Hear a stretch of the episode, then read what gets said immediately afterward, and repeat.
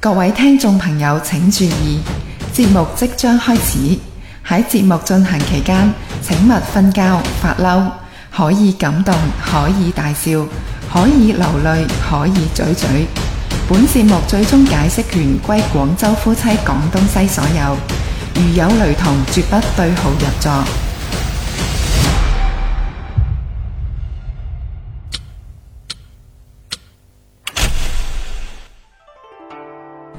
歡迎大家收聽由盞鬼文創同埋秒贊文化，仲有廣州夫妻聯合主辦嘅訪談節目。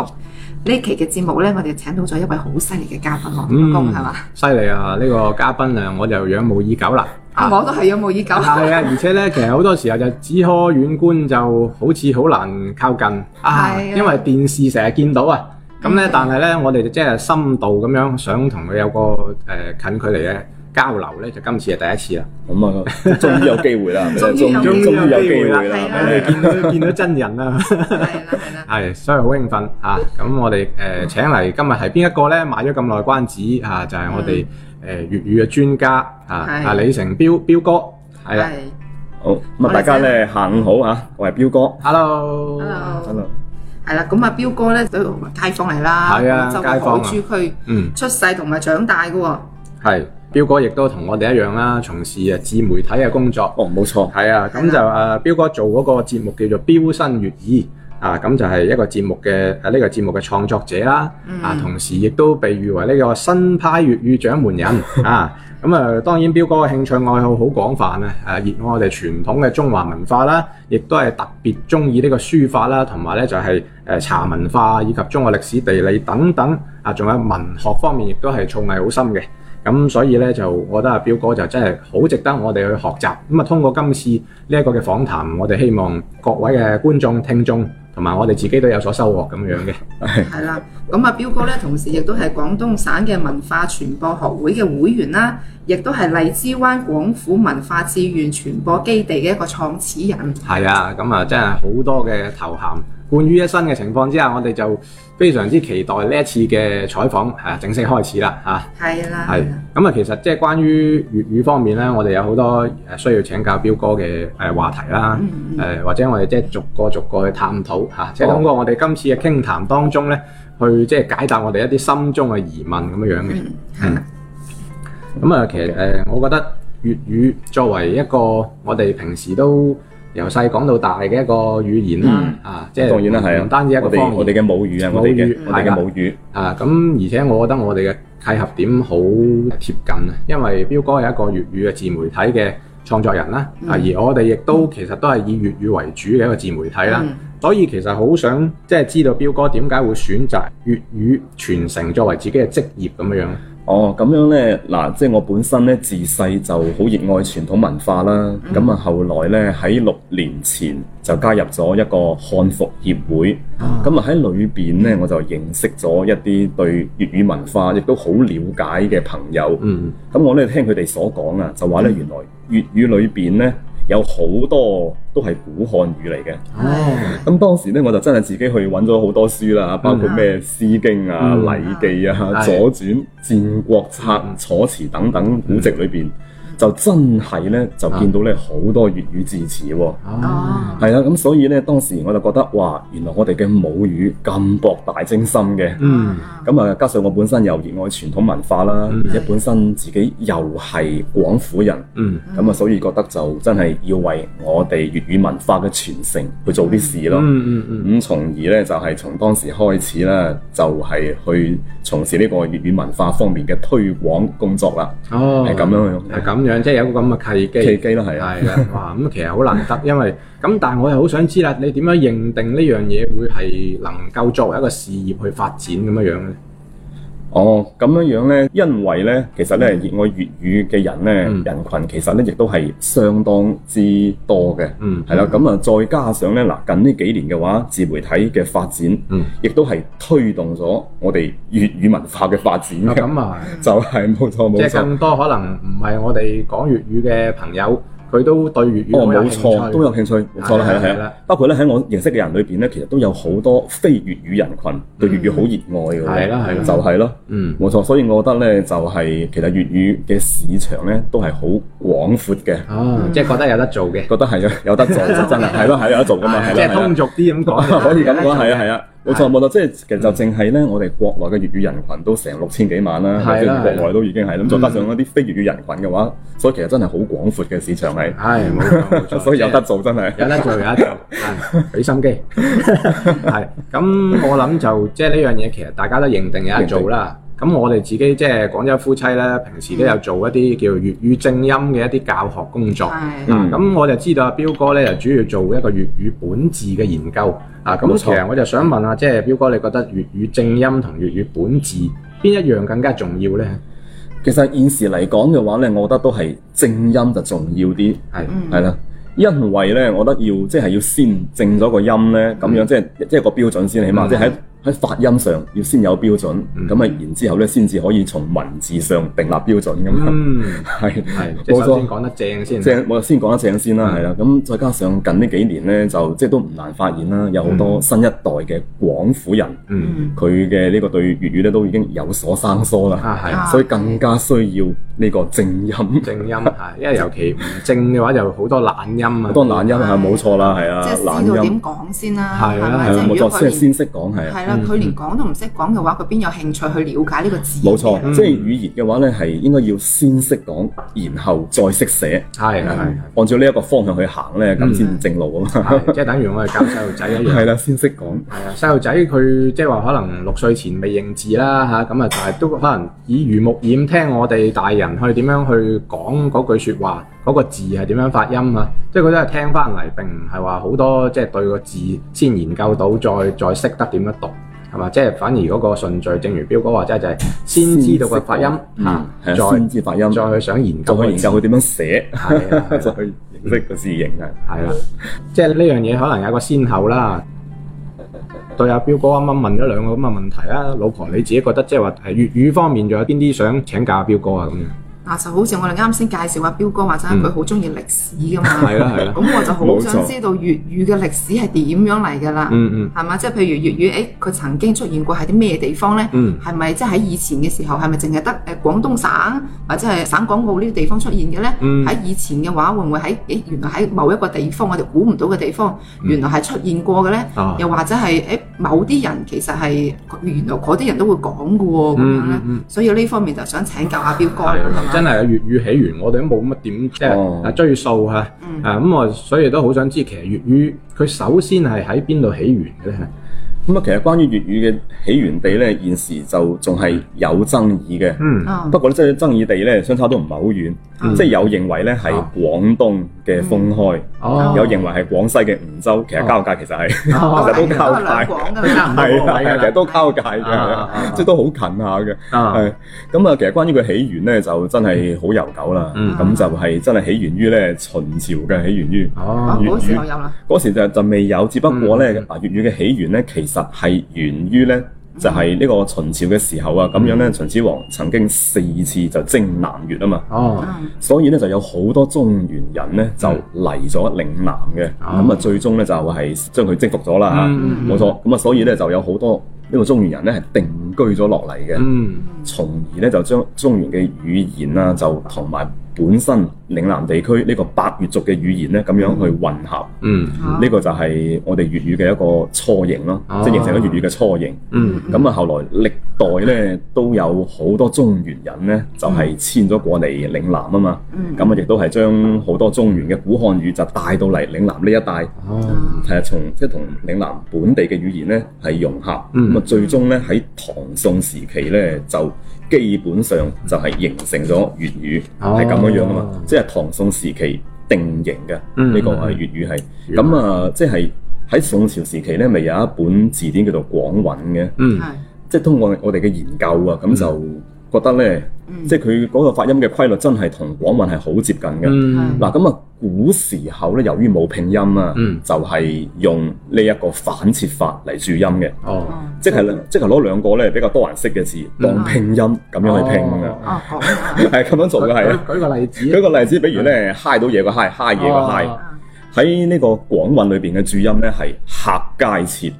哦客街嗨咁拼嘅係啊，哦，即係咁樣拼嘅係啊，嗯哦，咁樣嘅，係咁樣拼嘅係啊。咁樣，即係咁樣咁拼咁先聯想到係原來呢個字係咁樣發音。係啦，咁啊，我哋用呢個方法去、去拼咧，真係用粵語，真係多數都能夠拼得翻呢個音出嚟嘅喎，真係得嘅哦喎。原來咁，係啊即係所以嗰時其實係咪就係咁講？唐詩宋詞就係用粵語去發音去讀嘅話，就更加有韻味啊！冇錯，啊就即係更加押韻，真係更加押哦韻。原來唐咁詩樣嚟係啊嘅唐詩宋詞係 哦，啱先阿彪哥講呢個方法，我就諗起咧係啊，有啲明星啊，你知唔知啊？啲明星唔識得廣州話嘅時候咧，佢就係用佢自己本身嘅母語係咯，或咁者樣去拼拼，音咁係啊，就咁拼啦，啊咁嚟學嘅。就咁拼嘅冇錯係啊，係啊哦冇錯。即係再比如咧，呢個落雨微微個微嘅話咧，嗯咁啊喺古時候啲字典咧，佢嘅注音係注忙飛切嘅，哦啊忙飛微咁拼咯，哦忙飛微係啊，咁拼啊係啊咁。樣係咁拼，哦，哇！你都好有意係思嗯啊，咁樣研究係啦，即係就證明咧，真係當時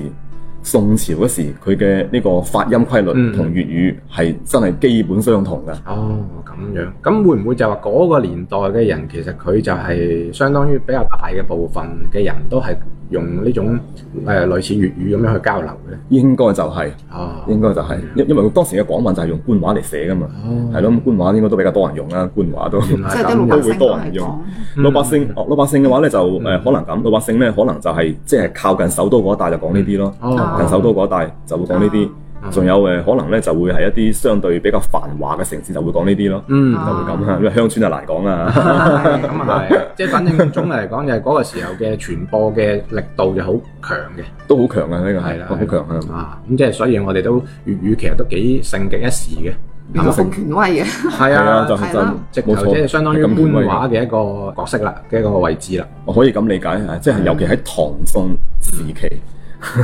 咁會可能我哋對比現在啦嚇，嗯咁、就會即係諗翻起誒粵語嘅現狀，誒、即係又唔到我哋唔承認啦嚇。嗯咁啊、雖然彪哥啱啱話齋都有六千幾萬人去講緊粵語，咁啊全但國係咧係啊，但係而家。好多小朋友呢個角度嚟講啦嚇，嗯可能真係廣州本地嘅小朋友未必係咁識講粵語，又或者講得咁好。哦即係唔係咁正，有啲歪啦，講係啦有啲歪音係啦啦。甚至有啲咧極端啲講就啊唔願意講喎，咁都有係哦都有因為係，我都遇抗拒過，係我都遇過咁嘅情係啦況，真係啦都。咁都我遇哋過作為即係廣州土生土長嘅爸爸媽媽啦，咁你話如果對於下一代啊唔係好中意講粵語或者唔識講粵語，即係呢種嘅現狀，其實彪哥有冇啲咩睇法咧？即係對於粵語而家嘅現狀嘅睇法係點樣樣？咁樣嘅話呢，即係而家呢，確實又真係唔難發現啦，嗯就有好多新一代嘅廣府人，佢對粵語呢已經生疏啦，即係發音已經歪啦，嗯係甚至呢可能唔識講嘅都會有啦，嗯係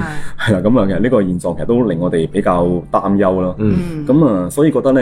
而家呢個時代真係好重要咯。嗯係好重要係，即係如果而家能夠將佢傳承好、保育好嘅話呢，係啊就真係造福千秋嘅。係啦。真係。但係如果而家唔保育好嘅話咧，咁啊真係瀨氣啦。冇錯冇錯，即係我咁就哋你啦任冇喐好嘅話就任何一個時真候係，其實我哋都可以將佢睇成係最真係好最危險嘅時候。如果我哋唔重視嘅時候，可能佢就真係一個係有可能會邁向唔好話消亡啦，至少可能被遺忘嘅一個角色啦。啊，但係如果真嗯係通被稀釋咯，係啊係係啊被稀釋。咁但係通過可能我哋嘅一個努力啦，或者係教學啊，咁都希望能夠將呢個火種保住，係嘛？嗯即係會唔會有呢種嘅諗法咧？哦，有有有，其實唔單止諗法嗯，做法都有做，法做做法法都有，係 啦做法都有，唔單止係啦諗法，啊係啦啊係做法都有，冇錯冇唔錯。單止諗法。係啊，所以其實我有留意就係你會進行一啲粵語嘅課程，啊，有啊，係啊，有咁所以可能你嘅授課會更加有趣啊，咁樣樣係會唔會遇到啲點樣嘅學生或者係點樣嘅人群，有冇啲有趣嘅事情可以同我哋分享下？ 哦，咁啊，你話比較有趣嘅事情嘅話咧，咁樣就係、即係比如啦，咁就今個暑假啦，啊， 即係都去就講過一節呢個基礎粵語課嘅，哦咁就係面向一啲小學生嘅面，即係入學校裏邊教哦咯，就唔係係一啲屬於係培訓機構，嗯係培訓機構係即係一個誒越秀區嘅兒童活動中心，係啊係啊，佢哋搞到個呢個嗯暑期嘅 少兒粵語培訓課咯。啊哦，佢呢個培訓課嘅話咧，就喺最尾嗰節課咧，就要做一個叫做結業嘅表演嘅。嗯嗯呢個都都係由我去排練嘅。嗯，咁我就排咗一個就係有五羊嘅故事嗯咯，排呢、個， 即係佢哋喺演呢個故事嘅過程中啦。嗯啊初時咧，佢哋發音係即係都都都好唔正，初時唔係係好標準嘅啊係唔好係唔好標準，係佢哋係。通嗯過啲咩方法令到就係啦，令到佢可以標準翻咧？咁啊，我哋就真係咧，一用一個即係發音口型啦，係嗱，佢哋咧由於平時平時可能講慣普通話，哦就唔習慣咧啲閉口音，係啊係習慣閉口音。係啊，冇 錯，即係嗱，咁我哋嘅演既然講到五羊呢個故事咧，啊肯定肯定要提到森林呢個詞嘅，肯定要提到噶，嗯森林要提到佢哋可能森林咁咯。變咗身痕，啊新身痕，係啊，係啊，嗰個冇錯啦，係嗰時我我哋話嚇咩咩身痕啊，咩嘢啊，真係幾有趣喎！咩身痕咁樣，即係如果個發音唔標準就鬧笑話啦，真係係啊身即係係咯，就就誒隻五羊身痕啊咁啊咁嘅嘢， 唉，啊原來即係都喺教學過程當中都有啲好有趣嘅事件會發生下，都有嘅啊係啊，都有即身痕係呢個其中一個例子啦嚇。啊係其中例子，其中係一個例子啦，呢啲係 咁咁，但係咧，我又咁諗啦啊嚇，正係因為有呢啲有趣嘅故事啦嚇，咁但係亦都另一個側面就講啊，即係我哋好有必要，真係好有必要啊去普及翻，等啲細路仔可以發音發得更準啊，咁樣樣，係啊即係從而反推動翻我哋自己做多啲工作啦。呢個真係需要呢個係真係係係好需要咁樣樣咯。嗯嗯，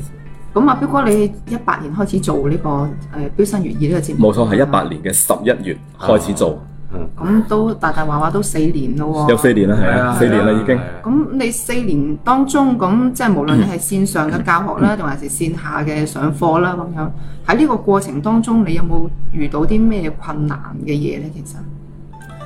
誒、如果講困難嘅嘢咧，就咁啊兩方面啦嚇，一方面就係關於呢個知識即係考究方面嘅困難。嗯。嗱咁， 因為咧有你啲讀 好唔多書噶咯喎，仲有咩困難？係唔係，因為咧有啲典籍唔係咁易揾到啊。哦有啲唔係咁易揾到，啊唔係咁易揾到，即係比較難揾嗯㗎。就比如咧，嗱呢本啦咁樣樣啦，呢係咯，本係都唔係咁易揾，呢啲都唔係咁易揾㗎嘛，介紹下呢啊本係啊唔係咩？咁易揾。嗱呢本咧叫做類篇，類篇嗱類篇嘅話咧係北宋時期嘅字典嚟嘅。哦，咁樣。係啦，咁我哋粵語有啲詞語真係咧喺呢本類篇裏邊就已經揾到㗎啦。哦，咁啊，比如咧累低個累啊啊，仲有咧嗰個猛整個猛啊，咁啊 嗰個時候就有啦。就已經有㗎啦啊。呢個就係累低個累啊，呢個係。哦，類字。跟住咧猛整誒個猛個啊猛字啊，讀係猛整個猛啊，嗯就已經有啦。嗯咁啊，即係我哋要通過去查呢一類型嘅古字典，咁樣去確立嗰啲粵語本字係咪嗰個咧咁樣。嗯係，啦，嗯咁啊就揾啲字典咯，係啊，即咁係啊先有根有據。冇得先有冇錯，因為咧有有根有據咯，係咁就有時揾呢啲都唔係咁易揾啦，係係啊啊冇錯咁啊呢個係第一個困難啦，係係嗯第一個即係你講俾人哋知，你都要話俾人哋知。係啊冇點嚟錯㗎，你有根係啊要有根有據啊嘛，你有係底氣先得人哋要係啊冇錯，等人哋要知根知底，係啊係冇啊錯係啊係啊我哋粵語都有有講啦，尋根問底啊，係咪係結語啊？咁同埋因為因為作為你神經問題係啊，你去教學嘅話咧。誒人哋可能會提出好多疑問啊，咁樣樣。哦咁你首先冇錯你自己有呢個嗱，我就有呢個出處有嘅。出處嘅，有出處係啦，係啊咁你唔啊就信咧，你去查下。有冇錯有文獻支持嘅，係啦係係啦啊，。如果唔係人哋一句話點嚟嘅呢個嘢係邊個嚟嘅咁，咁咁啊，擘大我啊得個窿。即時俾人問到窒晒嗯口啦。會啊，所以我覺得我就有啲咩唔識嘅字啊，喺個群啊問阿彪哥啦，包括你亦 都會哦私都信可以係啊私可以信可彪以哥啦係咁可以樣。樣係嘛？咁啊當時其實就係咁啊，因為啲字好唔係咁常見係嘛，咁但係又確實原來佢係有呢個出真處，係有出處係，大好多都係大有來頭。嗯， 好多係啦咁除咗呢方面之外咧，第二個困難咧就嗯係即係係一個屬於教學啊同埋活動上嘅困難啦哦。咁啊，即係比如上年嘅話咧，我哋嗰陣時當時就已經試過啦啊嚇，就係嗯向學校推嘅。嗯當時咧就試過去某間中學，咁啊哦就上過一節咧呢個體驗課嘅，哦係啊。咁啊，其實咧氣氛都可以嘅，嗯即係但係咧到真正誒有人報名咧，真係好少當時啊，嗯所以開唔成嘅。唉當時係啊，係啊，係啊我。就都試過。係啊係啊係啊好理解，係啊係係啊啊，其實當時氣氛都都算可以，算可以算唔錯，啲人可以話唔錯個氣氛就，但係就真係報名就得幾個人報，所以開唔成班。哦，即係呢個就屬於招生難嘅，啊招生難嘅啊，困招生難困難係呢個係係係招生難咯，係啊，有一個困難咯，呢個係啊，即係所以其實呢個教學上嘅誒冇錯，即係引申到就係話又係啱啱之前嘅問題，粵語嘅現狀嘅問題啦。嗯即係並唔係話可能我哋好俾心機去推廣或者去教學嘅時候，就有機會取得一個咧就誒、呃好嘅結果係嘛？嗯即係好只嘅係。反響，係啊啦，只係我哋盡咗我哋嘅努力去做呢件事啊啦。因為我哋曾經亦都遇到過，就係話，亦都喺暑假期間啦，同某教育機構都會有一啲嘅即係培訓課嘅開班嗯啦嚇。咁啊、就活動咧又係亦都正如彪哥啱啱講咧，就係啊好熱烈嘅，好熱烈嘅氣氛係啊好好嘅係啊氣氛好熱係好開心係係啊啊，誒係啊，我就話啲人誒興過辣雞係啊咁，幾乎幾乎 開心到咁啦。係啦。咁但係咧正式即係即要係話報名係啊，咧就好少人嘅，好少係啊，即係幾丁人咁樣。咁你有冇問過啲學生或者家長佢哋係咩原因啊唔咩原因繼續咧咧？？啊有冇佢考究過咧？其實呢樣即係部分學生咧，嗯即係就話，即係本身學業咧都已經係好多負擔，啊 係啊，好多人咁講啦，幾幾個啦，咁講幾個啦，嗯啊即係我都係了都係去了解過幾個啦，了解過，嗯即係大致都係呢呢個原因啦。嗯啊即係學習，即係學業已經比較多負擔啦，係就就唔想再學多樣啦，咁 樣。嗯嗯，但即係係我哋我哋了解到嘅情況咧，就係話嗯識講粵語嗰啲人咧，就已經覺得嗯我冇需要啦。係啦，唔識講嗰啲咧，又覺得嗯我學嚟做咩啫？我都唔識嘅。啊佢哋唔講識佢哋直即係頭就冇興趣。哦係啊係冇興咯趣，啦哦，係係係。就變咗兩極分化啦哦。我都呢樣嘢聽過咁樣樣嘅嗯一啲原因，聽過我都嗯都聽過，係咁啊，識嘅咧，佢可能覺得我都係專家啦，啊唔需要再即係已跟經好熟悉啦。係啦，係係啦啦，佢覺得佢好容易接觸到呢個粵語啦， 係咁啦，啊就冇需要冇需另要外再去嗯上呢個課程咯。係啦係啦，但係其實可能從佢哋認知嘅角度嚟講，就係粵語其實誒彪哥都會做一啲粵語本字等等啦，呢個方面嘅研究啦嚇，咁即係所以粵語仲係有佢好高深嘅學問嘅，即係關鍵就話誒作為呢個學習者，佢有冇呢種心態去對呢樣嘢鑽研係嘛？嗯咁啊，可能佢哋又未去到呢個程度係嘛？係就會有咁啊，哦，冇錯，所謂係佢又唔一定去到即係去鑽研嘅程度咯係啊，啊即係佢哋覺係得誒，我哋識講識用足夠啦，夠啦，識啦甚至乎啊，我識聽得啦，識係嘛講識用，甚至係識聽得啦，係係。啊係啊，誒咁啊，彪哥除咗講話嗯招生難之外，仲有冇咩其他難？仲有咧就即係喺上年啊，二一年嘅時候咧，即係都有兩三個嗰啲嘅文化創意園啦，係咁就本來咧就想邀請我哋就嗯去做一啲有關誒粵語文化方面嘅活動嘅咁樣。嗯咁啊，有幾次咧都係即係傾嗰時咧，感覺啊效果啊覺得又可以，嗯，但係真正到落實啦，誒、又話誒唔使啦咁樣，即係唔採納啦咁就係係啦，係，嗯就最終係冇俾我哋承辦啦，最終係哦就不了了之啊，啊係咯，啊，上年係啊試過兩係三會次打擊咁㗎，係上啊係咯咯，即都係係身同感受啊，係啊即係又係好好多時候想推進一樣嘢，但係總係呢樣嗰樣嘅原因咧，好多原因導致啊搞唔到。誒我就多種原因啦，多種係啊係啊，除咗呢啲之外，仲有冇其他咩困難咧？你所遇到嘅所遇到過嘅話就係、我咁啊。再早期啲嘅話咧，啊比如喺一九年嘅時候咧，啊我哋就試過去拍一啲呢個關於咧粵語文化方面嘅視頻，咁就、嗯即係就曾經試過咧俾人哋趕啊啦，哦，點解咧點？解 試咧？過咁樣樣咯，試過嗯又咁樣。佢即係俾你拍攝地嘅嗰個地方啲人講哦，係啊，試過咁樣樣啦，係啊哦，試過咁嘅情況啦，係呢佢個佢趕嘅原因係因為呢個係做粵語節目咧，定係咩原因啊？咁樣樣即係有呢種咁嘅排斥咧。並非針對粵語，並非針對粵語啊係哦即係針對拍攝呢個舉措啦，係呢嗯個舉措啫，係啊係即係某啲街區啊，佢哋係會有有呢方面嘅嗯一啲顧忌咯，可能哦咁係係會咁樣樣係啊我顧都忌試過啦，係啊，冇錯係咁樣樣啦，我哋街區顧忌嗯就就試過趕啦，係係困難一定存在㗎，都存在嘅係啊嘅，主要係呢啲主要係肯定啊啊，主要都係呢啲咯，講困難嘅話就。困難嘅啦。咁啊，當然我諗做咗咁多我哋嘅工作咧，都嗯相信會有好多令到我哋感動嘅地方，係啦，冇係錯啦嘛？即係有冇話做呢啲粵語推廣嘅過程當中，你有邊啲令你感動嘅地方 咧？哦，咁就喺呢度肯定有嘅，而且都唔少，都都唔少。係啊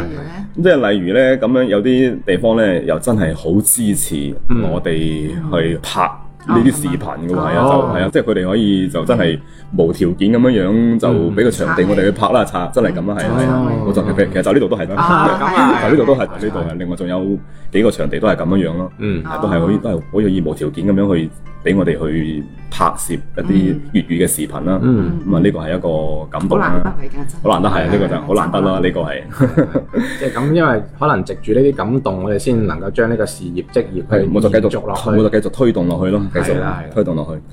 咁啊，仲有感動咧，就係關於我啲粉 絲。 我啲粉絲真係要講下呢個分享下啦就係我啲粉絲啊，都係令我好感動咯。啊啊例如咧，佢哋講啲乜嘢令到你咁有感 觸咧？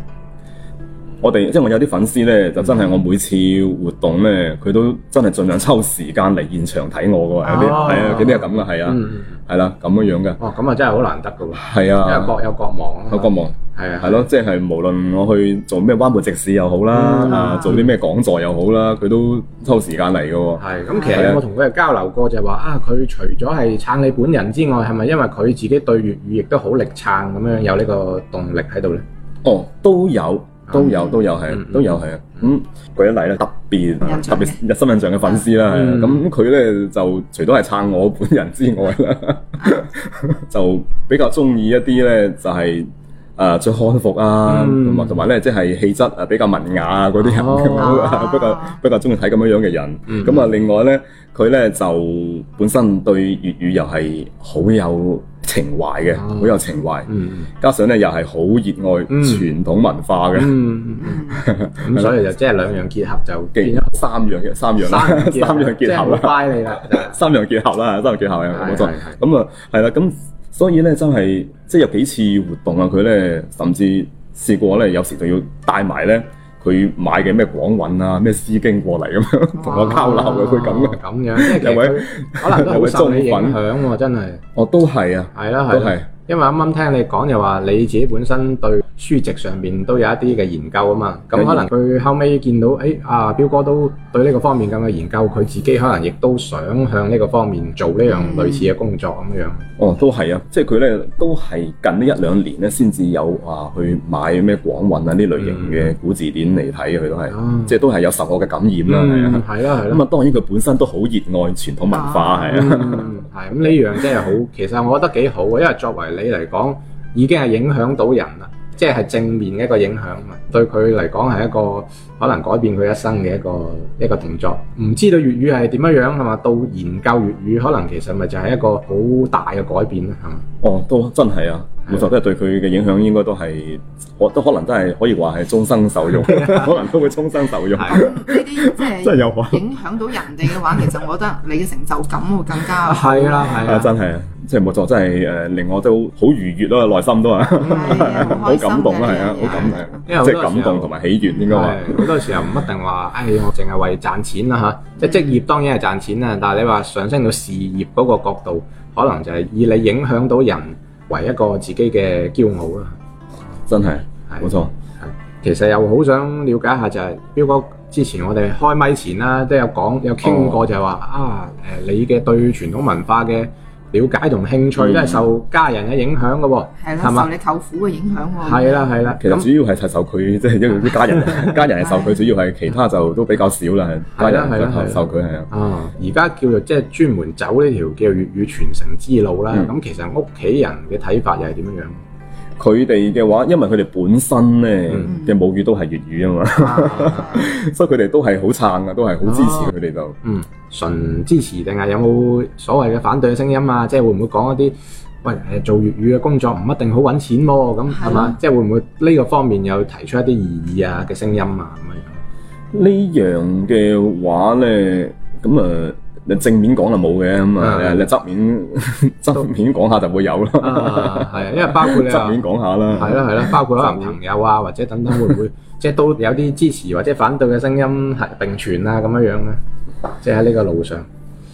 朋友裏邊咁就支持嘅聲音就肯定有嘅，係啊，嗯即係因為我朋友咧好多本身都係廣東人啦，嗯佢、都係好有情懷對粵語都係，嗯就都都會好支持。係咁啊，你話反對嘅話咧，咁啊暫時又真係冇，哦但係咧你質疑嘅就會有，即係質疑咧嗯就唔係反對啊，唔係係。係咁啊，就唔係反對，即係質疑就會有啦，係嗯即係比如咧，佢對我嗯某啲研究嘅成果，佢唔係咁同意咁解啫，哦就唔係咁同意咧我啲嗯研究嘅成果。係哦，明白，即係有啲人咁樣樣啫佢佢自己可能有係啦都對呢個字啊，誒，假如啊，對呢個字都有一番自己嘅研究，咁佢覺得可能你研究出處又未必係一樣。係未必係冇錯係啊即係每個人嘅有唔同嘅諗法，冇有錯個睇法咁。咁你點樣對待呢啲質疑嘅聲音咧？其實係咯，嗱，有時有啲即係如果我係確實係好肯定嘅話，咁樣我咪攞咪攞文獻 啊文文獻舉證我啦嚇本書咁啊，人係啊係啊。冇錯啦，咁 啊，係啊，呢個真係有根據啊㗎嘛。係咯，啊呢啲有根據啦，係。嗯咁如果你話即係我自己都唔係話太過肯定嘅話咧，咁我都會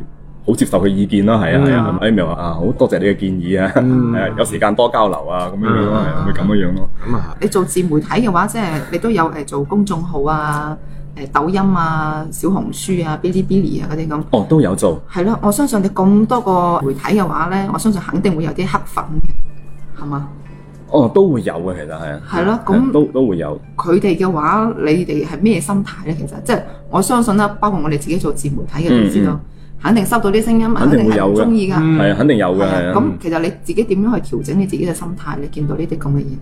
哦，咁即係我咧都好大度嘅，笑下係先笑下先啦，係啊，係啊先係啊， 好大度係啊，即係都係睇完咪算咯，係啊睇完啦，咁啊係。係啦，即係因為換個角度嚟大道理啦講，如果係有黑粉存在，其實證明真係多人知啦，係咪係知名度係哦高咗先會有咁樣樣嘅情況？就係咯，係啊。冇錯，其係實可啊。能另一個角度係開心，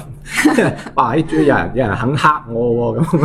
咁啊，反而可能會咁嘅心態又會開心啲。就係咯，即係誒，呃我都即係好平和咁對待咯，我都係啊，係咁啊，即係呢樣嘢要向阿表哥學習，係啊心態咧好重要，係好重要嘅。係啊係啊，即係你做呢樣嘢，你知道自己出發點係乜嘢。係係啊，即係我就係全程粵語嘅啫，係咪？嗯嗰啲人黑唔黑我，其實係。啊就當佢反家風算。係啊咁當然啦，可能誒呃彪哥對於即係話粵語嘅研究就好好深入啦。咁啊，其實可能喺我哋嘅聽我哋節目或者睇我哋節目嘅朋友咧，都有啲係初學者、嗯，啊。咁啊，對於即係話粵語嘅初學者嚟講，會有啲咩建議咧？即係點樣令到佢即係會誒、呃、對粵語有興趣啊？咁樣樣。誒、呃我覺得就呢個兩方面啦嚇，一個可以從娛樂方面啦，嗯譬如咧聽下啲粵語歌，啊係啊 呢個係啊娛樂方面，一個係係啊聽下粵語歌啊，睇下一啲即係輕鬆嘅粵語視頻啊咁啊，嗯比如話啲搞笑片啊咁都可以啊，係啊呢嗯啲，即係呢個可能會令到佢先對粵語有啲認 識。唉，冇錯，即係先有個語流語感先咯，係啊啦，係啦，呢個係屬於係娛樂上嘅一個建議啦。咁、嗯另外咧，真正學習上嘅建議咧，咁我就即係都建議咧，先嗯都去了解下粵語拼音咯，我覺得都會了解下咯。嗯呢、個我都今日都帶咗個粵語拼音表過嚟，哦，有粵 好拼專業㗎。了解下個粵語拼音咯。嗯嗯嗯因為咧粵語拼音真係一套係好系統嘅拼音系統，真係好系好系統，真係佢係係一睇個結尾嘅字母咧就知道係咩口型啊啦嘛。嗯比如話 M 結尾咧就肯定係閉口音噶啦。嗯比如啱先講到嘅森林咁樣，嗯兩個都係 M 結尾噶嘛，都係嗯嗯係咯，即係就係先了解下個拼音，咁嗯就有利於咧去總結一啲發音規律，嗯即係可以歸納下，誒邊啲字咧係同韻母嘅咧咁樣，咁嗯你就可以總總結到佢規律啊嘛，係啊。係同埋咧，其實普通話啊同粵語之間都總有規律性可尋噶嘛，總有冇錯係啦，嗯因為都係漢語系嘅語言啫，係啊係，相互之間總會有規律係相近嘅，總會係嗯有係咯，所以就係從呢個發音規律呢度，即係佢歸納佢佢嘅特點咯。嗯係嗯呢個係學習上嘅建議，呢個係係，即係所有嘢都係如果有系統，可能會學得更加到位啲啊啦。冇錯係啊嗯，冇錯係啊，即係語言嘅話咧，我覺得就即係唔能夠話純粹靠模仿去學咯，唔得咁樣嗯樣， 真係要有有系統式嘅認識，咁啊係啊咁先至先至輔助到嘅。係啊係啊係啊，因為我聽到有 啲即係新一代粵語出現有懶音嘅情況，係啊其實佢嗰個懶音就係因為佢模仿未到位啦。模仿唔到啊！真係係啊，比如廣州咁啊啊，咁係啦，咪廣州先係啊係啊，即係廣州，即係佢就模仿唔到位啦係嘛，啊就唔知道要圓唇應該叫做係廣，係啊要啦，係啦圓唇，佢就唔知道就變變咗唔係圓唇啦，廣咁樣。係啊 就香港係 喎。係啊啊，仲有咧就係光明個光，嗯嗯光都係圓唇音啊，光係啦係。係佢模仿嘅時候咧，佢唔知道個口型變成光係啊，光明咁光明樣，係懶咗，特別懶音啊啦，係啦，呢個係就懶音啦，係啦。啊啊即係並不是係佢咯刻意去懶，唔係，而係佢模仿唔到位啊嘛，冇錯模仿係啊。如果你知道拼音咁就知道，誒肯定唔會啦。知道係啊知道咧，中間有個烏音喎，唔能夠唔能夠講咯喎，講咯有個烏咯中間。冇錯冇錯，因為我嗰時做呢個新聞節目嘅話咧，其實即係話對於一啲字咧，如果唔係好熟悉或者唔係好確定嘅時候，我都要查一查嗰個廣州查一音查廣正州音音字典，係啦。咁嗰嗰個字典咧，佢就即係起碼俾到個權威，俾到我呃反饋到俾我，就係到時應該係咁樣讀啦。咁我就即係出街嘅話，就會更加有信心咯。係嘛？就係咯因為都唔可以傳播啲錯誤嘅讀音俾聽眾啊嘛。就係啦。係啊，仲有咧，其實呢個南方個南咧，好多人係懶音嘅，真係啊。南方個南，啊就南方啦，東南係東南西北個啊南，其實應該有鼻音噶嘛。嗯南係咯，嗯所以如果係有去了解過拼音，就肯定唔會懶音啊。呢個就係南係啊，南方就唔係南方， 係冇錯冇錯。其實係表面上聽咧又冇乜嘢咧，我都聽得明係嘛睇得，係明係係，睇得但係明，其實佢未必準未必準係啦係，啊未必準咯。咁問題就係、即係糾結下啦，有冇必要咁準咧？啊。係咪？即係好似誒、呃我哋配音啊，嗯嗰啲哦客戶俾啲稿過嚟啊係，你見唔見香港有個大嶼山嘅？嗯記唔記得哦哦，大嶼山係係嗯咪？但係你我單獨將個魚攞出嚟嘅話，應該好似倒序咁大樣最啊嘛大嶼哦山最係哦啦係係係係係係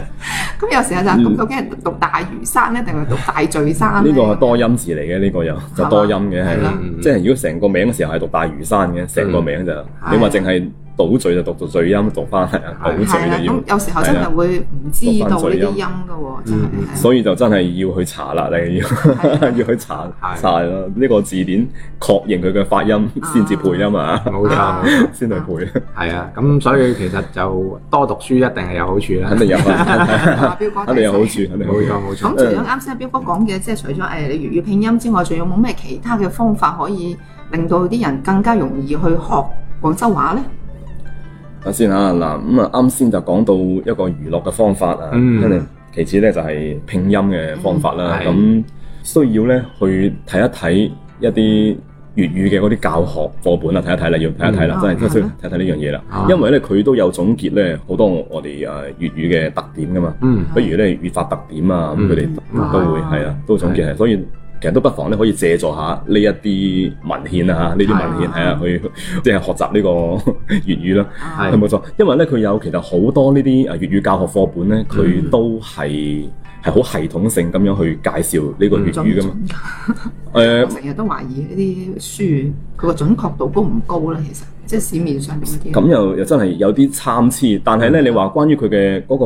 誒即係語法講解咧嗰啲就。即係每本即係都唔會話話好大差別嘅，嗯語法講解就唔會嘅，嗯語法上嘅一啲講解啊咁樣啊係啦係啦，嗯而且佢又會有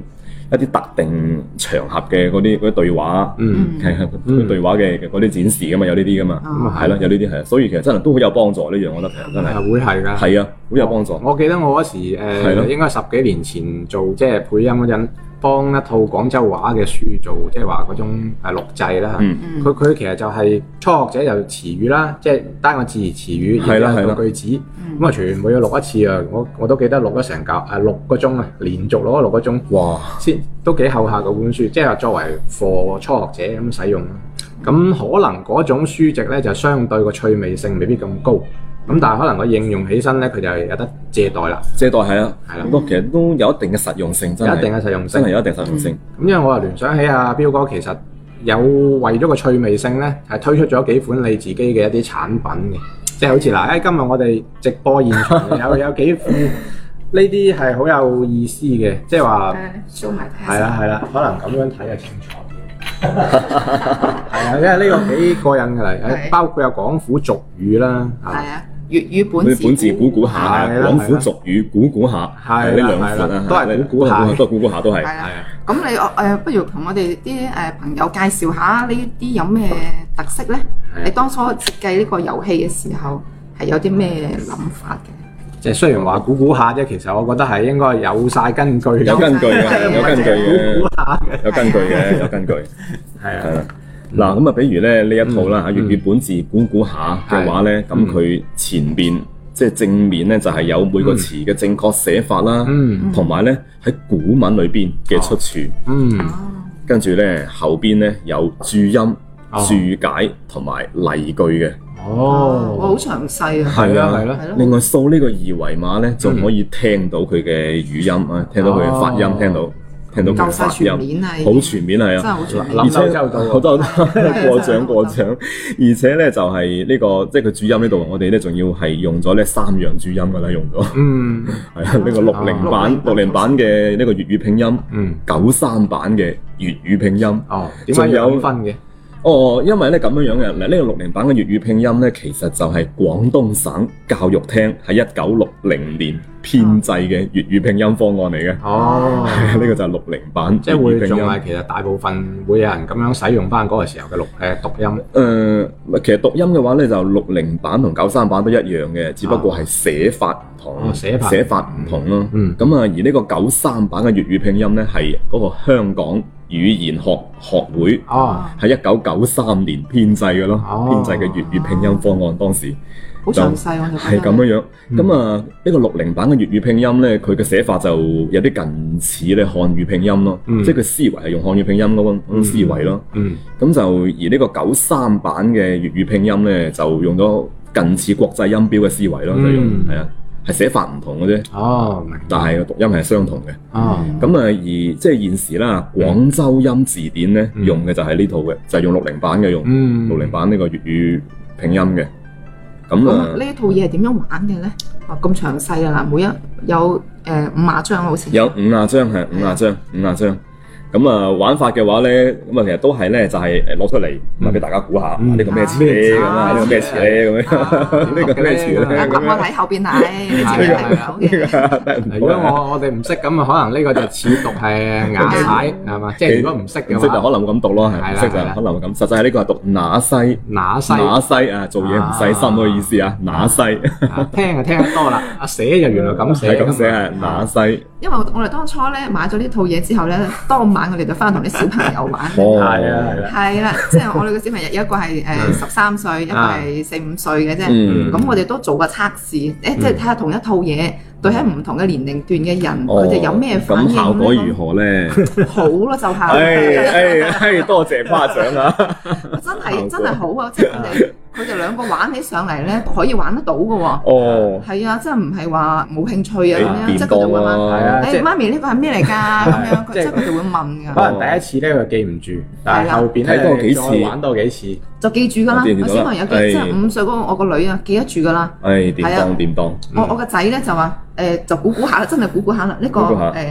誒誒唔知咩事 啊，嗯咩咩西啊咁樣，係啊啦，西係咁就俾佢講個意思俾佢話。嗱呢個就大概咩咩咩意思，你估下咁，咁佢就知啦，佢就估得到出嚟，係。真係估估下。即係其實可能有一個認識啦，即係話睇得多嘅時候，佢就知道哦呢、個字大概就咁讀。即係有呢個印象，有呢個印象有印象啊嘛，係有印象。不過咧，確實可能我自己嘅角度嚟講啦嚇，如果係話叫佢寫咧，就可能好難咯喎，會唔會係係咁啊樣？咁啊有啲筆畫好多有啲咁啊筆畫比較多係啊，筆畫比較多咯係啊。啊咁啊即係先識講先啦，係係啊，即係先識講起碼認到識認到講識先啦睇係啊識講識睇先啦，係啊係啊。係，即係再進一步就冇先錯學，即識啦係當當佢咧對對講啊睇啊都好熟啦，先再寫，係係係咁啊，可能會容易去咁啊容咁啊咁啊容易上手啲啦嘛。冇錯上手冇錯哦，咁啊呢度咧都都再講一講啦。呢度咧就嗱呢個係近音字 Ừ. 主音嗯啦，係啊嗯。冇錯，我哋就用用咗近音字主音，比如呢個那西，我哋就用呢個係即係即係手拿個拿，嗯跟住西啊，嗯西邊我個西咁通常都樣。睇呢個 嘅。係呢個就冇錯，呢個就係就係近音字主音。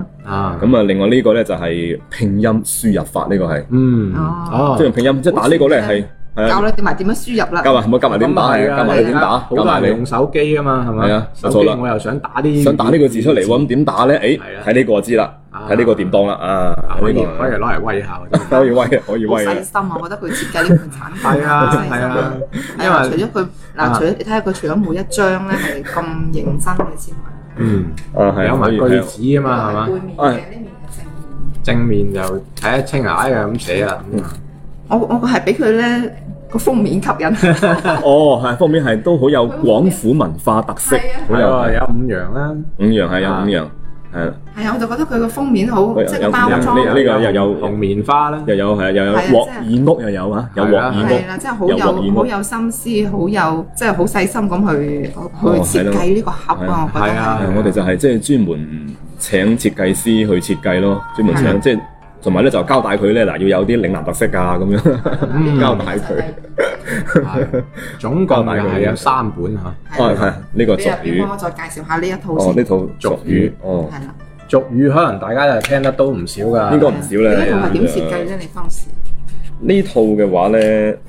嗱咁樣樣啦，嗱嗯哦都呢套好厚下，都啊係咁我都樣未睇過，未睇過咧，未睇過未睇過咧。哦哇好得意啊！好得意咧。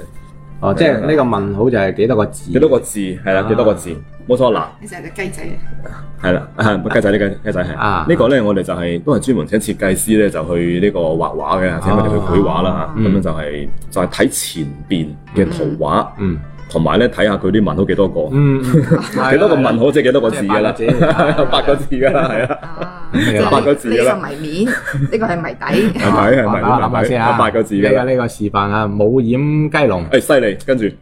嘢？住就難估啦。跟住乜嘢 咧？係啱啊，係四個字，啱咗，啱咗四個字，啱咗啊四個字啦冇。掩雞籠，係啊咁點辦啊？哇認真可以估下，嚟嚟嚟，呢個冇呢掩雞籠乜嘢咧？個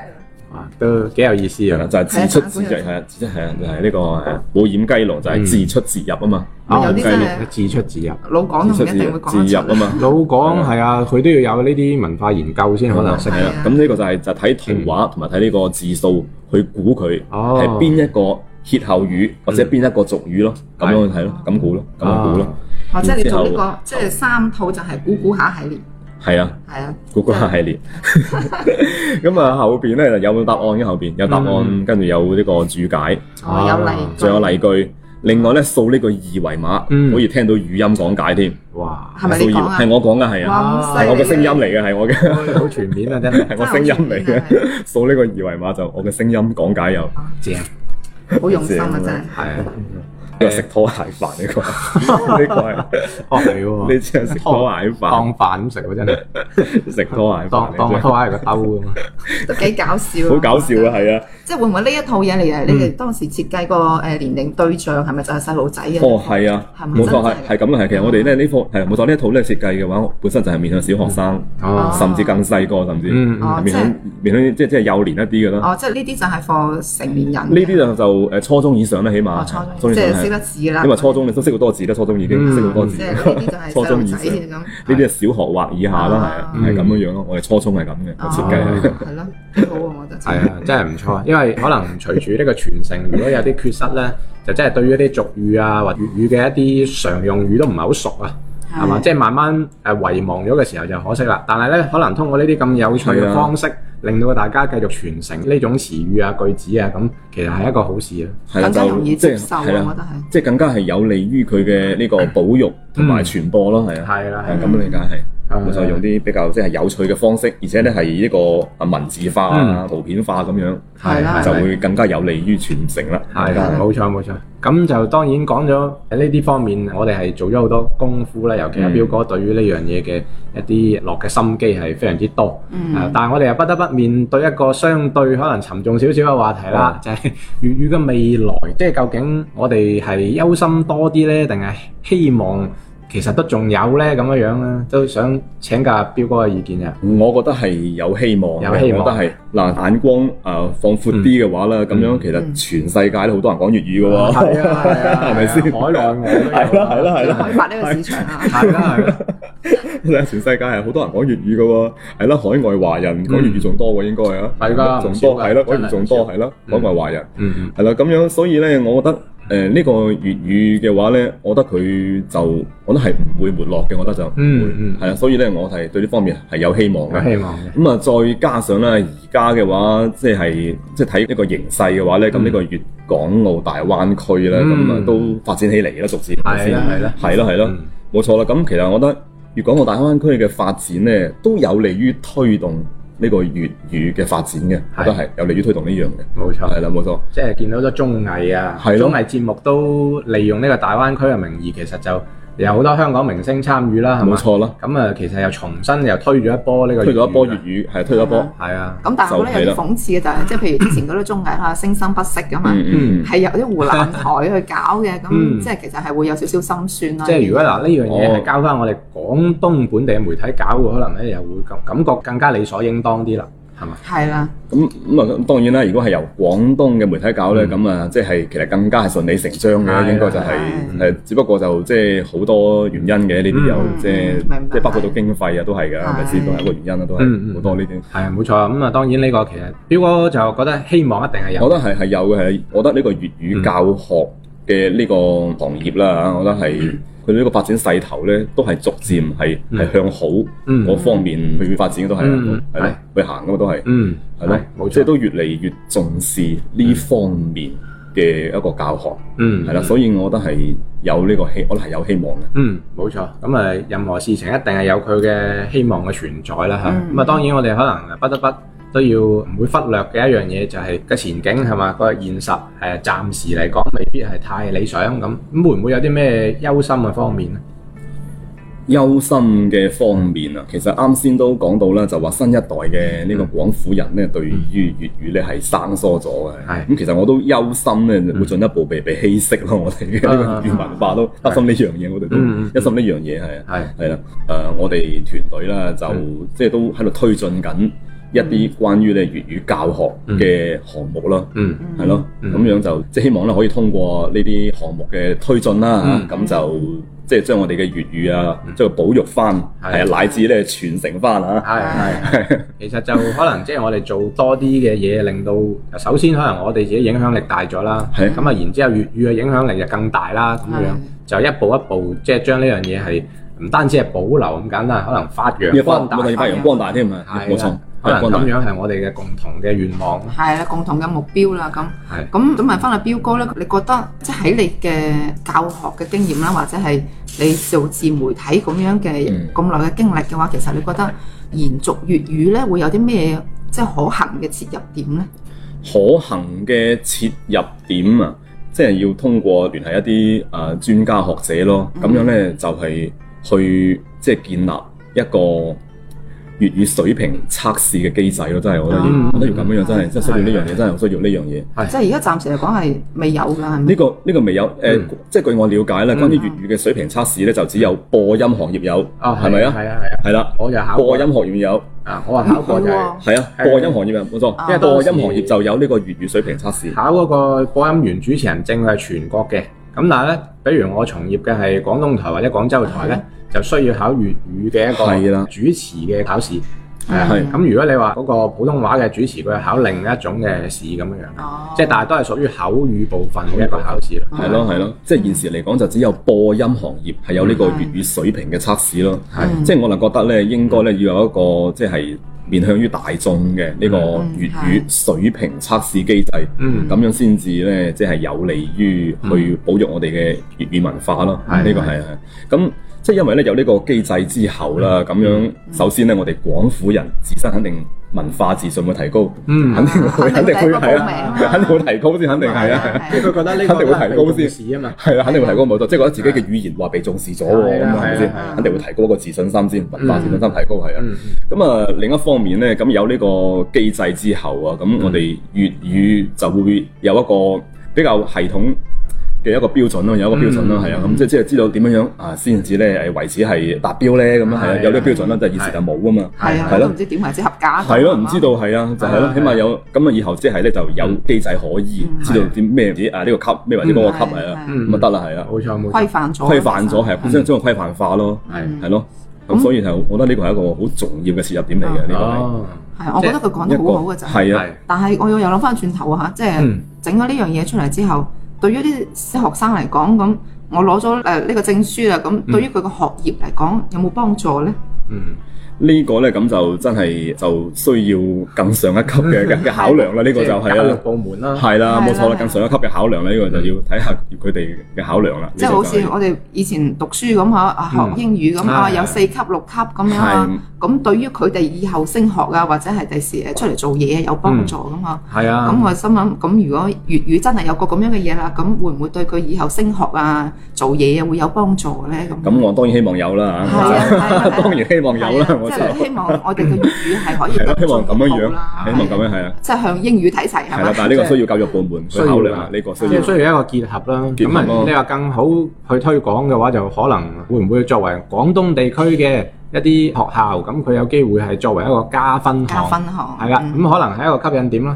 嚇，咁啊當然呢個我自己即係咁嗯係啦樣猜想啫。分行係係啊，啊，咁啊其中一個加分項啦。咁啊另外，如果你話大人呢個角度做嘢揾嗯工，咁會唔會話誒懂粵語嘅優先啊咁係咪呢份哦工？係啦，冇錯，某啲係啊行業係某啲行業需要懂粵語嘅優先，係啦係啦係啊，部分行業咁可能就會即係話促進到促進呢一類嘅朋友佢去學習粵語咯。係啦，係啦，例如即係會有咁嘅機制 啊，係啊，咁呢個無論對於即係學粵語嘅朋友又好，我哋教粵語嘅朋友都好都係一個好事啊咯。絕對係啦，係係啊啦，真係個即係功在千秋嘅時係啊代，如果能夠推進呢樣嘢，真係係係啊係啊，即係話令到大家覺得呢樣嘢係學粵語係有佢嘅必要性喺度，即係咁樣先至令到能夠係受到大家嘅重視。係無論係主管部門定係想學粵語嘅朋友，或者未識粵語嘅朋友，起碼佢覺得誒學呢樣嘢係有用嘅，嗯咁可能對於大家嚟講都係一個幫助。係揾到就食嘅，揾到咁係啊揾到食嘅係啊，係啦，即係喺呢個嗯。工作上有啲提升嘅咁樣樣啦，嗯起碼咁樣樣啦，係啊起係碼令到自己咁啊，另外其實誒，我今日因為睇咗一篇文章再出嚟嘅，咁嗯就係阿詹百維先生啊嗯嗯嗯啊，咁佢大家都知廣州話正音字典誒，哦哦詹百維先生主編啦。啊啊，咁佢今日接受我哋本地一個媒體採訪嘅時候，都有講到啊，就係話，即係話我哋推廣普通話就不等於放棄方言，係咯，係啊啦。咁其實兩樣嘢係可可以以並並存存嘅。係咯，可以並存嘅係啊，係啦係啦係咯，可以並存嘅嘛，咁但係因為咧，而家其實可能某啲嘅誒或者學校啊，或者主管部門佢會誤讀咗呢一個情況，就話喺學校或者喺邊一個場合，大家咧就要用普通話交流啦。就誒粵語佢唔係話唔俾你交流，但係咧因為可能驚另一方聽得懂，一方啊唔識講。咁就從而交流唔到，係咪？誒、都係建議咧，大家就用翻普通話交流啦，咁樣，可能有呢種所謂嘅誤解啊。有誤解咗咯，係啦係啦，即係我都知道有啲小學啊，佢嗯話引入咗粵語嘅一啲童謠嘅教學啦，係嘛？嗯啊或者大家早做早操嘅時候啊嗯，早唱一唱粵語童謠，咁呢個可能屬於一個普及推廣嘅一個過程，係啊哦嘛都係都係。兩兩樣並存，兩咁樣並其實存就啦最理想啊啦。最令係係冇錯冇錯係啊！即係咧，關於即係粵語嘅一個傳承啦，咁、就除咗啱先我講到嘅喺呢個教學層面啦，咁啊、係另外咧，我覺得都需要文藝層面嘅普及咯啊！嗯嗯即係比如啱先你講到係啦，啊呢個粵語童謠就係啦，係啦係啦，咁啊，其實咧仲有咧，即係誒，我都希望啦，即係一啲本土嘅音樂創作人啦，咁、嗯樣即係能夠創作一嗯啲呃嗯嗯比較多嘅呢個粵語歌曲，係啊係啦，即係即係創作一啲即係啲易上口嘅啊，放心口嘅粵語歌曲，係啦，啊唔好整啲塑料粵 語，咁啊唔掂當啦。係啊係啊。係啦係啦，即係冇錯，都創作一啲比較易上口嘅嗰啲粵語歌曲，嗯咁樣咧亦都係一個好好嘅切入點，真係。係啊即係等啲人咧，平時誒平時可能茶餘飯後都可以唱下喎，咁樣係係啊咪係啊先？係啊，即係嗰啲誒好好嘅切入點落真雨係。大水浸街嗰啲係嘛？我哋係呢類由型由係西啊窗到大啦。係啊，冇錯冇錯。嗯咁啊、其實關於呢個粵語歌嘅話咧，咁啊，我覺得需要有啲新嘅創作，咁先至能嗯夠展現到我哋粵語嘅生命力嘅，係咁啊係係就唔好真係要唱嚟唱去都係嗰係啲咁啊係樣啊，冇錯冇錯，係係厭啊啊，唔係咁當然嗰啲都都要搶都要都要搶係啊係，但係就希望能夠創作一啲比較即係符合翻，即係貼合翻新時代嘅， 貼合翻係新時代冇錯嘅冇係啊錯，新時代嘅一啲粵語歌曲係啦啊係係啦啊啦，，即係相當於冇錯係啲啊粵劇其實都係啦，佢係啊哋已經喺度變化緊㗎嘛。啊冇錯係冇錯係呢個都係啊呢個好好呢個好好呢個好好係啊係啊。呃係誒嗯粵語上升啊，咁好似嗯黃俊英老師嗰啲咁係啊，嘛？都係啊，同埋咧，我都感覺到就近呢一兩年都有一啲粵語歌曲嘅創作人啦、嚇，係佢哋、都有作一啲咧同呢個抗疫有關嘅粵語歌曲，係啊，都有好多係啊，係咯，落嚟驗下酸啦。咁咩直頭佢啊將佢驗核酸咧唱成係賣荔枝嗰種調啊，樣驗下酸。係啦，係啦，係啦，啊係啦，係都有好多呢方，都有有啲新意啦，啊係啦，冇錯啊，有新意啦，咁樣就會。即係就即係可以符合翻，即係誒當下嘅一啲社會特點啊，咁嘅歌曲，咁啊粵語歌又又好上口嘅，咁啊掂當啦咁啊，係係，係即係呢個如果多啲咧，層出不窮啦，就唔好話誒，就係僅僅適應某個時期。咁又唔得啦，咁係啦咁唔係啦得，又唔得係，咁就局限咗入啦。局限咗咁又唔得嘅係，又唔係得啊啊係啊，係，又咁你唔畢得竟呢嘅。啲零零後啊、二零後啊嗰啲都大㗎啦係嘛，啊係好快咪就三都要零適後應啦。適應 適應時代㗎嘛？係嘛係啊係啊，咁所以當然啦，我哋就不斷去推進呢樣嘢啦，我哋自己嘅工作就係。啊，冇錯係，即係我都認識一啲係我哋本土嘅嗰啲音樂創作人嘅，嗯係都有認識一啲係。係啊係，係咁我覺得除咗即係佢哋去努力之外，我覺得我哋都可以做多啲作品出嚟，嗯即，係無論係音頻啊、視頻哦，啊冇錯係音頻視頻，即係我覺得都要堅持翻自己所用嘅語言咯，係嗯嘛嗯就唔好話誒，我為咗想誒、呃、適應佢國語啊，或者我想賺多啲錢啊咁樣，嗯去忽略咗粵語嘅呢個係市咁啊，場。係啊咁啊，呢個絕對唔可以忽略，呢樣絕對係啊即係就好似我哋係誒啦廣州夫妻呢個專輯咁，我哋都會出兩個專輯㗎。啊，一個就即係誒專門就講粵語嘅，專門講粵語嘅係啦啊，係純啦純粵語專輯，係啊，純粵語專 輯嘅。純粵語專係輯啊。另外一個咧就係誒，我哋想將其他嘢誒，我哋夫妻之道咁樣想講俾啲國語嘅係咪聽得明嘅嗰啲人嚟聽，係咁樣即係兩方面去結合咯。我覺得哦係。啊或者做兩個。版，即係有粵係做兩語個版係啦版、國語版，係係啊，我我記得我招工有個朋友都係咁樣嘅，佢就講波嘅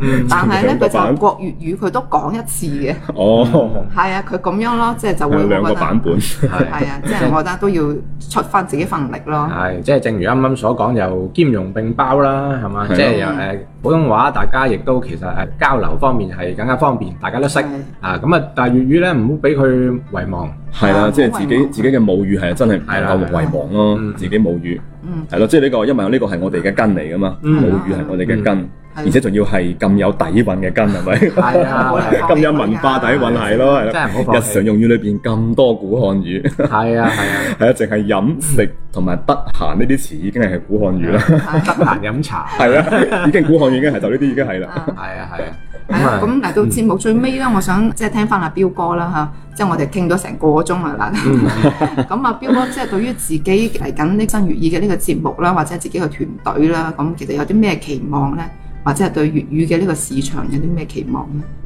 對粵語嘅期望，咁啊先講翻我哋標新粵意啦，咁樣即係我哋嘅期望呢，就係、要繼續就係去做同粵語文化相關，但係呢形式更多樣化一啲嘅節目啦嚇，即係呢個係一個啦。咁啊第二個期望呢，就係、能夠推進一啲粵語教學嘅一個項目啦，係嗯啊、咁啊其實呢，啱先我都提到呢，就話想去即係聯合即係聯合一啲專家就去嗯制定呢、個。粵語嘅水平測試嗯咁嘅機制制定呢個係啊，咁其實呢樣嘢呢，我哋即係都有計劃係去推進呢樣嘢嘅，有計嗯劃推進係啊即係都即係我哋都諗緊就係起草一啲關於專家邀請函啊，嗯咁樣就去推進呢個項目嘅係啊，即係都想立項做個嗯咁嘅項目係啊，冇錯，好期待啊！我哋係係啊係啊真係好期即待係會想想咁樣樣。推一個高度咯。想推一個高度係我哋係冇錯，即係我哋都有聯合一啲關於誒、呃、粵語文化嘅一啲協會啦，係啊咁啊就去即係邀請一啲專家嚟去做呢呢、個項目咯，就咁樣。係咁啊，呢個就係關於我哋標新粵意嗯，嘅 一個期望啦。係咁啊，另外咧，關於誒呢個粵語行業嘅期望嘅話咧，咁就一方面啦嚇，啲粵語嘅主播啦，咁啊，希望咧佢哋嘅話咧就就繼續努力啦，同埋咧就要即係呃就要繼續去即係深究一下啊呢個粵語文化，咁就做更好嘅節目，同埋咧有時間咧真係大家要即係抱團啦，真係真係真係即係抱團抱團去做一啲。就相關嘅粵語文化活動咯，係啦嗯嗯，係啦，即係我都好期待咧，或者好多呢個粵語嘅主播一齊出嚟玩，到時啊星光熠熠 啊，係啊星光熠熠咁咁咁樣樣嘅嘅一種場景之下，即係做一場咁嘅誒粵語文化節咁嘅活動咧嗯嘅話咧，就真係相當大影響力咯，到時真係一個係係啊，冇錯啦。咁我就都好想，即係都期望係咁樣樣啦，係啊嗯即係大家抱團咯。而喺抱團過程中咧，都可以相互提高咯，嗯都可以係相互吸收係啊，相互提高咯。確實係，即係抱團係一個方面啦。咁啊，另外因為互相借力，亦都借力真真係冇係錯係啊啊，係啊，將相借件力事係可以相借做力做得更長得強。更強係。嗯嗯，咁啊，仲有就係對誒、呃普通大眾嘅一個期望嗯咧，就係咧咁，即係我哋廣府人嘅話咧，平時要以粵語作為第一口述語言，啊 呢個係對大眾期望，呢個係大眾期 望，呢個啊係對。係係係。對大眾嘅期望係啦，咁啊對於大眾嚟講咧，我覺得咧就即係以粵語即係作為呢個第一口述語言咧，就係最簡單嘅傳承粵語嘅方式啦。嗯，我覺得係冇錯冇錯。我記得有個朋友 咧，之前同我哋傾偈好搞笑嘅，佢話嗯佢一攞起電話咧，第一個就講咗粵語先。係啊係啊，喂係啦，喂啊喂你好咁樣係咪啊？喂你好咁樣啊我話知你講咩話啦，哎總喂之你我好第一句我就講粵係啊，語。冇錯，我都係咁，我都係咁啊，我都係喂你好咁樣啊。 同埋我我記得你有時接電話好過癮啦，就話對方咧就講普通話嘅，但係其實聽得出係佢識聽廣州話。係咁啊然之後喂咧你好，其實佢就好堅持就係話對方用普通話講，咁我呢邊一路就用廣州話係啊啦講， 竟然溝通得到嘅。哦即，係只要佢聽得明嘅，聽得明就得我就㗎唔啦受佢㗎啦。係聽得啦明係啦係啦，可能其實要需要由呢一方面有啲強化咯，即係即係當然大家係溝通得到嘅前提之下咧。係啊，我就企硬我自己嘅啦，佢硬自己，係啊 佢係啊，硬呢自己。個可能係一種方法。啊 係啦，可能係一種啦，係啊希望多啲人打電話俾我，第一句就話喂你好咁啊，第一句講乜嘢啫啊都係粵語先啊。係係啊係啊。咁呢個其實都確實有呢個必要性啦，即係我又順帶再提多一句啦，可能可能我哋因為親戚朋友當中都有遇到過呢啲情況，就話誒家長又講一口非常流利嘅粵語，啊但係咧細路仔咧翻到屋企啊，因為要係遷係就啦佢啊。就係咯，係啦，咁啊被逼咧就家長又用翻普通話同佢交流，啊結果久而久之咧搞到呢個普通話就講到就好流利，但係個粵語就完全一個字都唔識啦。唉，啊係啊。呢個現象咧，我就真係好反對呢個現象，真係即係係啊即係真係真係嗱，即係各位家長咧，真係咧，如果你本身係識講粵語嘅話咧，就真係唔好就啲小朋友，係，即係咧你都平時咧就就同佢照講翻粵語就係啦。嗯，我就唔信佢聽唔明，唔信真係，係啊 真係唔由信，細到大我真係唔信聽唔明，唔信係啊， 冇錯啦，真冇係錯講啦唔，講嘅啫。冇冇錯冇錯係係啊啦啦。我發覺作咧為而自己家呢嘅母語冇理由聽唔明㗎，係咪先？係啊，我發覺而家啲小朋友咧係好醒目㗎，佢識得睇你大人面色㗎。只要你講一兩個字普通話咧，好啦，佢就得寸進 尺啦，係係啦。嘛？我哦到係啊哋有啲真係有啲朋友哦係就咁係咯，係啊冇錯，所以就真係唔好就佢哋咯。係平時就喺生活上嗯同佢哋真係要以粵語作為第一口述語，嗯，冇錯冇錯， 呢個就係最簡單嘅傳承方式。係啦係啦，非常同意彪哥呢個建 議啊。係啊，我自己都希望即係身邊嗰啲朋友能夠做到呢一點啦嚇，係咁咯啊就唔係停留喺嗌口號嘅呢個層面上，就話唉真係好可惜嗯啊！我啲細路仔唔識講嘅，咁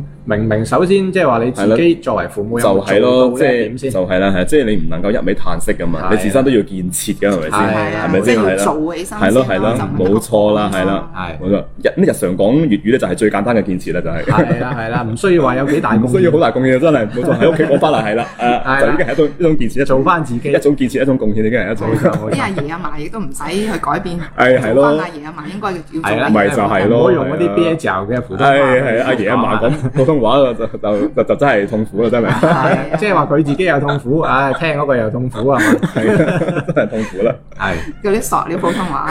係咁啊，今日就即係相當愉快輕鬆啦，同阿彪哥一齊做咗呢個訪問嚇，咁啊都即係我哋都獲益好多啊！希係啊望即係話誒聽我哋節目同埋睇我哋節目嘅朋友都同樣能夠感受到呢個方面。即係希望各位朋友啦，咁就以後咧，即係都係都係嗰句話啦嚇，嗯以粵語作為第一口述語言 啦。係呢個我哋中心主題啊中心主題 啊，中心主題係啊啦。我今日係仲有，如果鏡頭前咧誒有粵語主播嘅話咧，咁啊即係你哋咧就不妨咧就多同一啲即係同類型嘅主播啦嗯啊，都係粵語嘅主播咧就即係抱團一齊去搞啲粵語文化節之類嘅活動，嗯咁啊擴大影響力。係係冇錯，係啦，我哋今次咧就再一次多謝阿彪哥嘅精彩分享啦。係多謝。嗯咁如果想收聽更加多訪談嘅回放嘅話呢，就可以關注喜馬拉雅上面嘅《盞鬼文創》同埋一秒鐘嘅節目，仲有我哋廣州夫妻嘅節目啦。係啦。好，咁我哋就下次嘅呢個採訪時間咧，就再希望請到阿彪哥啦，啊係或者係其他更 即係誒關於呢個粵語方面呢個粵語方面嘅主播咯係啊都都不不妨妨啊係啊嘉係賓啊上嚟一齊分享啦。係啊係啦，唔該晒彪哥，好多謝唔該係係好多謝各位啊，嗯 OK，多謝拜各位，拜拜。拜拜。拜。